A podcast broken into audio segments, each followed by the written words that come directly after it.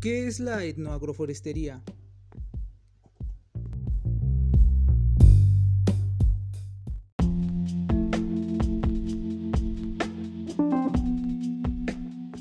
Se concibe a la etnoagroforestería como una forma de manejo que integra a la diversidad agrícola, forestal y cultural. Desde esta perspectiva podemos entenderla como algo incluyente en los siguientes aspectos. Primero, la conservación y el aprovechamiento selectivo de la biodiversidad forestal, plantas, animales y hongos silvestres, así como el manejo incipiente o avanzado. Segundo, el manejo de la biodiversidad agrícola, principalmente de plantas y animales domesticadas o con niveles avanzados de domesticación. Manejo intensivo y selección artificial. Tercero, la articulación e integración de los componentes abióticos del sistema, como el clima, el agua y el suelo, en relación con la adaptación de las técnicas de manejo de los componentes agrícolas y forestales. Y cuarto, los seres humanos, ya sea de forma individual o organizados en unidades sociales como familias, comunidades o grupos culturales, quienes tienen un papel protagónico, aunque no único, en dirigir las interacciones de los componentes en estos sistemas socioecológicos.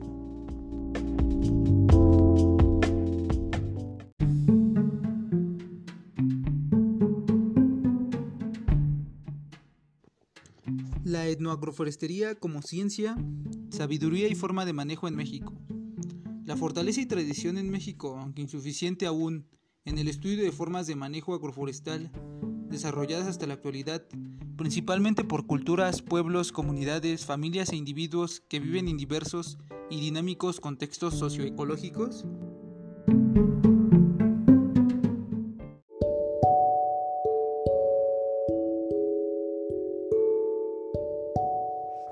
En la actualidad, la humanidad se enfrenta a retos alimentarios, energéticos, ambientales y sociales de gran complejidad y magnitud.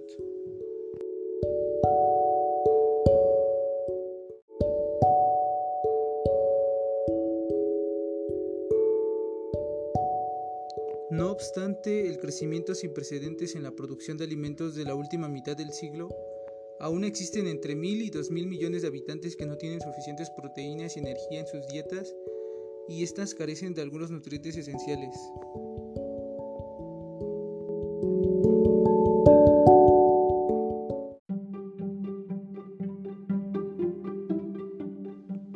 En esta parte esta problemática se debe a la desigualdad en el abasto de alimentos que determinan su escasez en algunas regiones del mundo, al desperdicio de alimentos que puede alcanzar hasta el 30% de los alimentos producidos o a la incapacidad para acceder a estos debido a situaciones de pobreza, falta de empleo y otros factores socioeconómicos.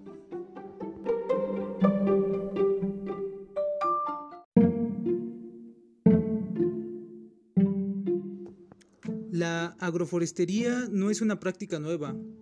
Ha prevalecido durante siglos en muchas partes del mundo, especialmente bajo condiciones de agricultura de subsistencia tradicional campesina o indígena.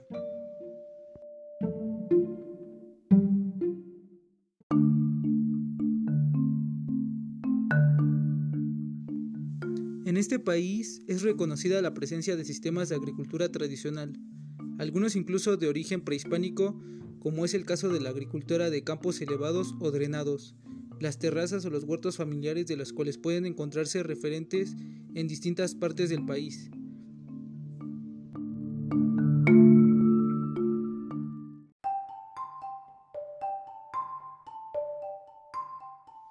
No solo los sistemas prehispánicos o manejados por grupos de pueblos originarios pueden considerarse como formas de manejo etnoagroforestal. También se propone integrar en esta definición las formas de manejo de origen colonial, contemporáneas o recientes relacionadas en las zonas rurales, pero también en zonas urbanas y periurbanas que involucran estas prácticas.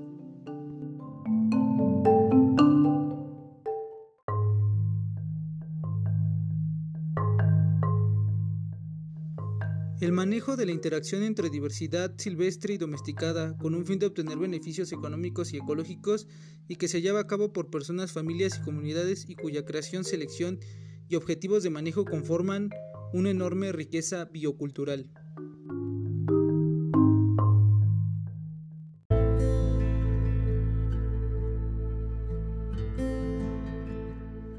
Perspectivas.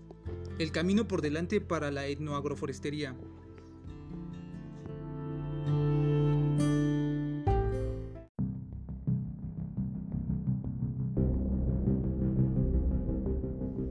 Estado de la investigación. El carácter descriptivo de la investigación etnoagroforestal, aunque existen importantes ejemplos que muestran avances comparativos, analíticos, evaluativos e incluso de diseño y acción en este campo, cabe destacar que hay un amplio esquema de investigación por descubrir.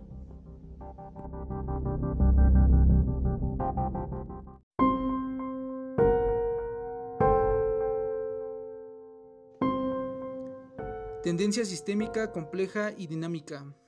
La tendencia a pensar en estas formas de manejo desde una perspectiva sistémica, compleja y dinámica, reconociendo que el estudio y la acción en este campo requieren de estratégicas dinámicas también.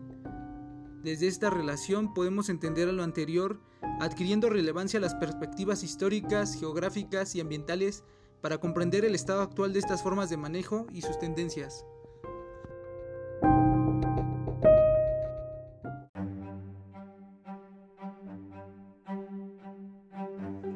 El papel de la investigación interdisciplinaria y la transdisciplinaria.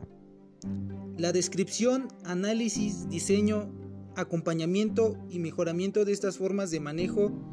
En este sentido, la necesidad de comprender y apoyar las estrategias en colaboración con los propios manejadores y en interacción con gobierno, ONGs y académicos.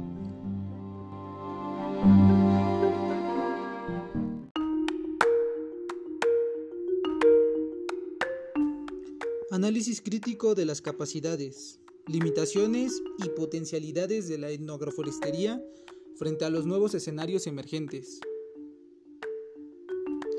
No obstante el reconocimiento del enorme potencial de la etnoagroforestería, es importante mantener una posición crítica frente a lo que se puede ser capaz de aportar y lo que no.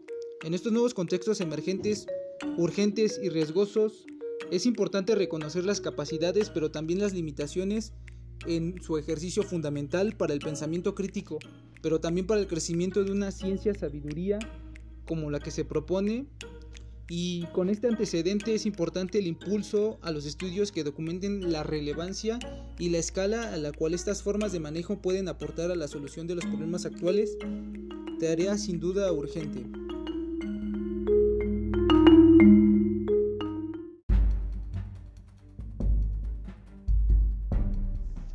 Acción académica, social y política requerida.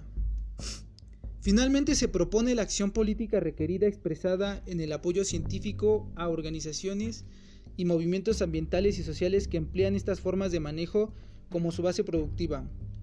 ¿Cómo generamos una investigación que esté acorde a las preocupaciones de las comunidades que manejan estos sistemas? ¿Cómo ponemos en la agenda de los gobiernos la importancia de, tales formas de manejo de los ecosistemas y los paisajes? ¿Y cómo convertimos en una prioridad nacional el entendimiento, fortalecimiento y recuperación y creación de sistemas agroforestales de México? La inclusión de la agenda científica en el desarrollo de proyectos y asignaturas específicas que permitan el reconocimiento, descripción, análisis y evaluación de la etnoagroforestería educativa y política.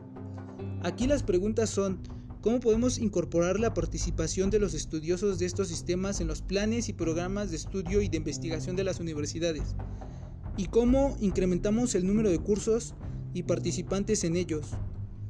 ¿Cómo desarrollamos la integración de una ciencia y sabiduría que permita resolver los problemas más urgentes que nos aquejan como los alimentarios o ambientales?